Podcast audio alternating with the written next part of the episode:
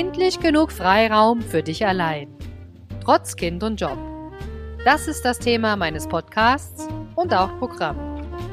Ich bin Silvia und begleite dich mit knackigen Impulsen zu mehr Freiraum und Gelassenheit, damit du ohne Stress deine Ziele erreichst und deine Träume lebst.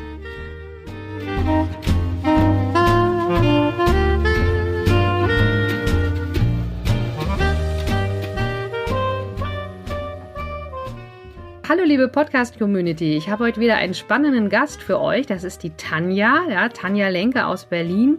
Und sie ist die Gründerin von Skipreneur und ähm, ja, sie hilft wirklich ganz vielen Frauen dabei, wie sie sich ein profitables Business aufbauen. Und ja, wenn man so aktiv ist wie die Tanja, da muss man sich ja natürlich auch super gesund und gut ernähren. Und ähm, Tanja, ich habe gleich mal eine erste Frage. Was hast du heute Morgen gefrühstückt?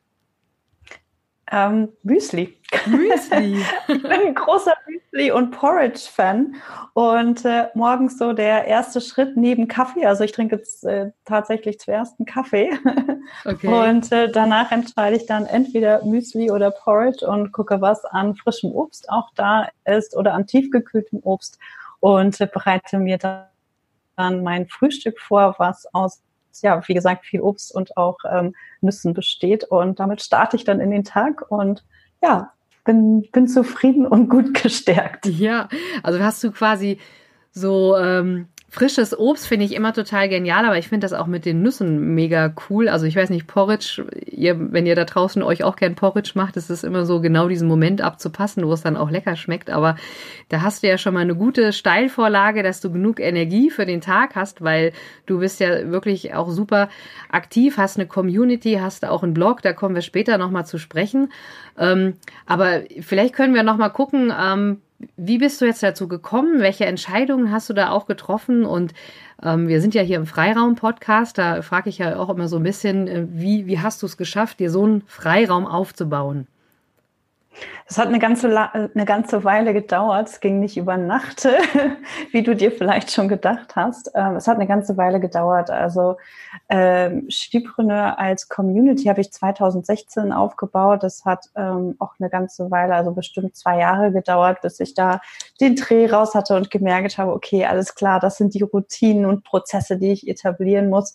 Und das sind auch Aufgaben, die ich delegieren kann, um mir selbst auch mehr Freiraum zu erschaffen. Also ähm, als ich 2013 in die Selbstständigkeit gestartet bin, da bin ich als Freelancerin gestartet und habe im Bereich Marketing und Strategie für Unternehmen gearbeitet. Und das war so mein, mein erster Traum, wo ich ne, dachte, super, jetzt geht's in die Selbstständigkeit und jetzt bist du endlich frei und ne, kannst selbstbestimmt leben und arbeiten. Aber das war gar nicht so. Also ich habe mir eigentlich ein neues Hamsterrad gebaut, äh, okay. was viel, äh, viel schlimmer war als das, was ich davor hatte, weil ich nur von einem Kunden zum nächsten gehetzt bin und äh, jeder Kunde irgendwie der wichtigste war und äh, ich war mega überfordert. Ich hatte zwar coole Projekte, aber es war am Ende viel zu anstrengend.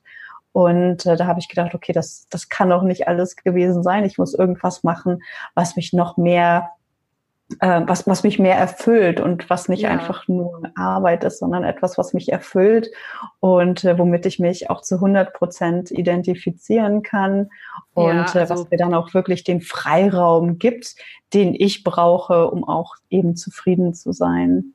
Genau, ich habe jetzt ja auch auf deine Seite schon gestöbert und da schreibst du ja sozusagen, damit sich ähm, die Frauen ihr Leben nach den eigenen Vorstellungen gestalten können, da habe ich gleich gesagt, juhu, mhm. das ist genau das, was man möchte, aber Total. es geht noch weiter, ohne selbst und ständig zu arbeiten, ja. Und jetzt hast du gerade auch so ein bisschen von von Automatisierung gesprochen und da sagen ja viele immer, ach, wenn das so automatisiert ist und Prozesse, das ist irgendwie viel zu technisch, aber ähm, wie, wie bist du da vorgegangen? Hast du irgendwann gemerkt, ich, ich brauche jetzt einfach den Prozess oder war das mehr so eine, so eine Bauchentscheidung? Wie, wie kam es jetzt von diesem Freelancer-Hamsterrad, so will ich es mal nennen, dazu, dass du jetzt doch so relativ selbstbestimmt dann auch dein Business führen kannst? Mhm. Also es war definitiv ein absoluter Lernprozess. Ich habe, äh, wie gesagt, 2016 Skipreneur gegründet. Das war so früher und äh, im September habe ich einen Member-Bereich gegründet, also eigentlich ein paar Monate später. Und äh, wenn du einen Member-Bereich, ich weiß nicht, ob du selber einen hast ähm, oder auch in einem vielleicht bist, äh, wenn du einen Memberbereich hast, dann fallen ganz viele organisatorische Aufgaben ähm, an, von denen ich vorher gar nicht wusste. Also das war äh, ich war leicht überfordert mit den ganzen Aufgaben, die halt wirklich tagtäglich, jede Woche, einmal im Monat eben anfallen und gemacht werden müssen. Und äh, der Kopf war einfach voll und ich wusste nicht mehr, wie ich äh, alle Aufgaben unter einen Hut bekomme, ohne sie eben zu vergessen. Und so normale To-Do-Listen haben einfach nicht mehr geholfen und da mussten Prozesse her. Und äh, da bin ich dann eigentlich gestartet und äh, habe mein Business komplett dokumentiert, habe eben wirklich alle Prozesse aufgeschrieben, die mhm. gemacht werden müssen und habe dann eben auch nach und nach Aufgaben delegiert, so dass ich mich um diese Kleinigkeiten, um die Routineaufgaben auch nicht mehr kümmern muss. Es war eine Lernerfahrung, eine eine harte Lernerfahrung, aber ich kann wirklich sagen, es, es macht vieles leichter. Es macht mhm. wirklich vieles viel, viel, viel leichter. Aber nimm uns doch vielleicht noch mal so ein bisschen mit so, so hands-on. Wie sieht das mhm. aus, wenn du so einen Prozess baust? Also ich weiß, du bist ja jetzt letztens auch wieder gewachsen, ja, hast wieder mhm. noch ein paar mehr Leute in dein Team mit reingenommen. Ähm, wie, wie stellt man sich das vor? Sitzt dann die Tanja an, an ihrem Schreibtisch im großen Reißbrett in Berlin und skizziert dann mal die Prozesse, guckt, was sind Input und Output oder wo hast du dich da leiten lassen? Weil ich glaube, ganz viele haben ja auch Prozesse jetzt im Job oder auch in der Familie gibt es mhm. ja auch teilweise Prozesse, die mhm. einfach laufen müssen. Aber wie schafft man so einen Prozess zu kreieren, mit dem man sich dann auch gut ähm, arrangieren kann? Mhm. Also im Grunde sind es ja Arbeitsabläufe, die du, die sich immer wieder wiederholen und diese zu dokumentieren war eben die Aufgabe, also äh, oder ist eben diese kontinuierliche Aufgabe. Also da fängt es zum Beispiel an, was passiert, wenn ein neues Mitglied zum Beispiel in den Skipreneur Insider Club kommt. Also was passiert dann? Ähm, welche E-Mails bekommen sie? Bekommen sie ähm, müssen sie irgendwie äh, in die Gruppe eingeladen werden? Werden sie von, von mir begrüßt, von einem Teammitglied begrüßt? Äh, was muss da passieren? Und äh, diese einzelnen Schritte zu dokumentieren, macht halt unheimlich viel Sinn und erleichtert einem einfach total die, die Arbeit oder auch vielleicht ist es sogar einfacher mal zu sagen, äh, einen Blogartikel zu schreiben. Also wir alle ne, oder die mhm. meisten von uns sind irgendwo unterwegs und ähm, veröffentlichen online irgendwelche ähm, irgendwelchen Content, sei es ein YouTube oder bei dir ein Podcast oder hm. auch ein Blogartikel und da zu gucken, was, was sind denn die, was sind denn die einzelnen Schritte, die ich durchführe, um so einen Blogartikel zu veröffentlichen, weil es geht ja, ne, da, da steckt ja viel mehr dahinter als einfach nur ein Blogartikel und da zu gucken, okay, erstmal den Text skizzieren oder genau, ein Konzept also, schreiben, Text ja, schreiben. Also, Bildmaterial und so weiter. Genau, ich meine, du sprichst es ja gerade an, auch so ein Podcast wie hier, da sind auch bestimmte mhm, Prozesse. Mhm, ne? Wir müssen einen Termin machen, wir müssen uns auf ein Thema genau. einigen und äh, spielt einiges zusammen. Aber die Herausforderung, du hast sie jetzt erfolgreich gemeistert. Ähm, Gab es da noch jemand, der dir geholfen hat im Hintergrund oder hast du das irgendwie ganz, ganz alleine gewuppt und hast gesagt, ich muss da jetzt durch?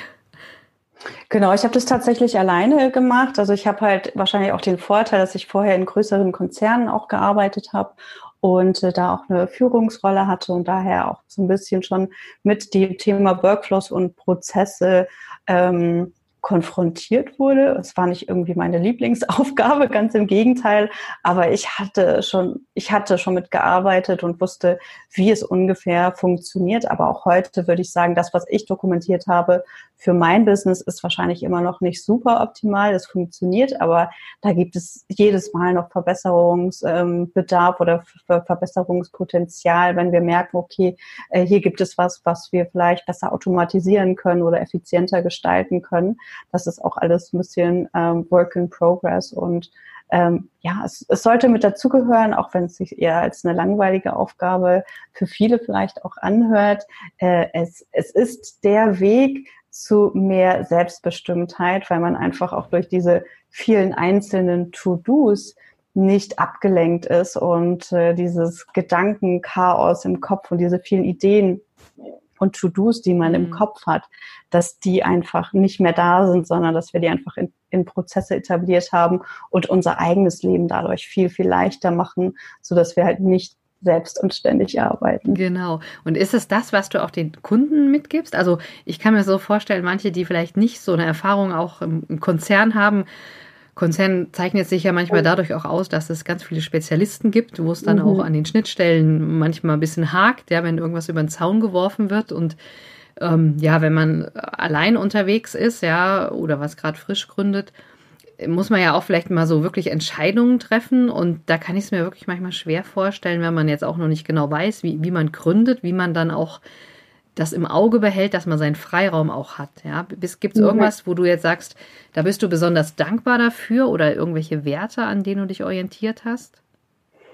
Ja, also ich habe tatsächlich schon immer ganz stark auf mein Bauchgefühl auch gehört, um wirklich zu gucken, was fühlt sich jetzt gut an und was fühlt sich nicht so, nicht so gut an, wenn ich Entscheidungen zum Beispiel getroffen habe oder wenn ich gemerkt habe, okay, ich bin in irgendeiner Situation, ähm, die, die sich nicht gut, nicht richtig für mich anfühlt, um ja, da dann wirklich zu gucken, nochmal, passt das oder muss ich jetzt nochmal was, muss ich da nochmal in eine andere Richtung gehen?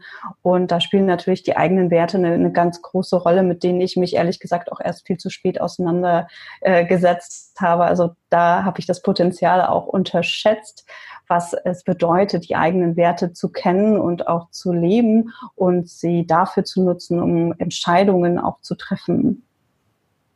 Und welche Werte sind das jetzt so? Also sind das auch Werte, die die du selber nur für dich siehst oder wo du sagst, das ist auch was, was man allgemein gut nutzen kann, gerade wenn man auf der Suche nach mehr Freiraum ist? Mhm.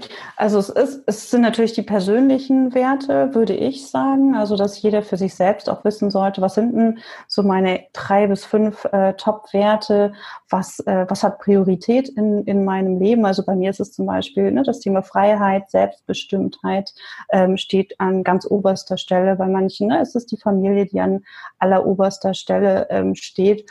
Und da habe ich halt ganz schnell gemerkt, wenn ich irgendwie in eine Richtung getrieben wurde, auch wenn ich vielleicht mich selbst in diese Richtung getrieben habe, dass es sich nicht gut angefühlt hat. Und äh, durch die, durch die Arbeit oder durch die Erkenntnis, was eigentlich meine Werte sind und was mir im Leben wirklich wichtig ist, habe ich dann gemerkt, warum es in unterschiedlichen Bereichen, ähm, in die ich gegangen bin ähm, oder wo ich vielleicht falsche oder ich will nicht sagen falsche Entscheidungen, aber Entscheidungen getroffen habe, aus denen ich gelernt habe.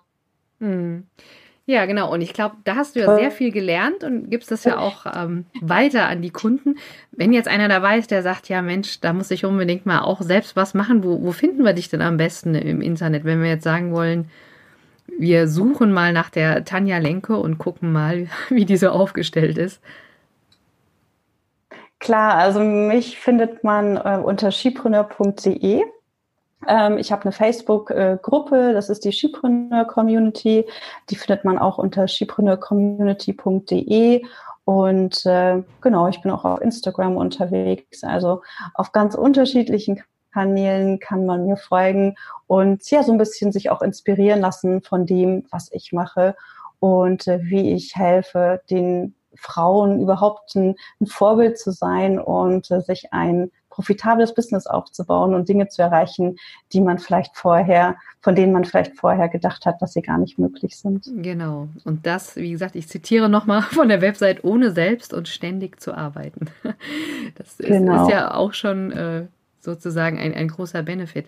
Ja, also die Zeit ist schon wieder so schnell fortgeschritten. Dann bedanke ich mich nochmal ganz, ganz lieb für deine ähm, vielen Erkenntnisse und ich glaube, da ist ja noch einiges zu tun, wenn ich mir so die Gründerzahlen angucke. Ich habe gerade gestern ähm, auf LinkedIn so einen Beitrag auch gesehen, dass es immer noch viel zu wenige Gründerinnen gibt. Und da bin ich mega stolz mhm. drauf, dass du da dich auf, die, äh, auf den Weg gemacht hast, um einfach noch mehr Frauen auch ähm, als Gründerin zu etablieren und die zum eigenen Business zu verhelfen.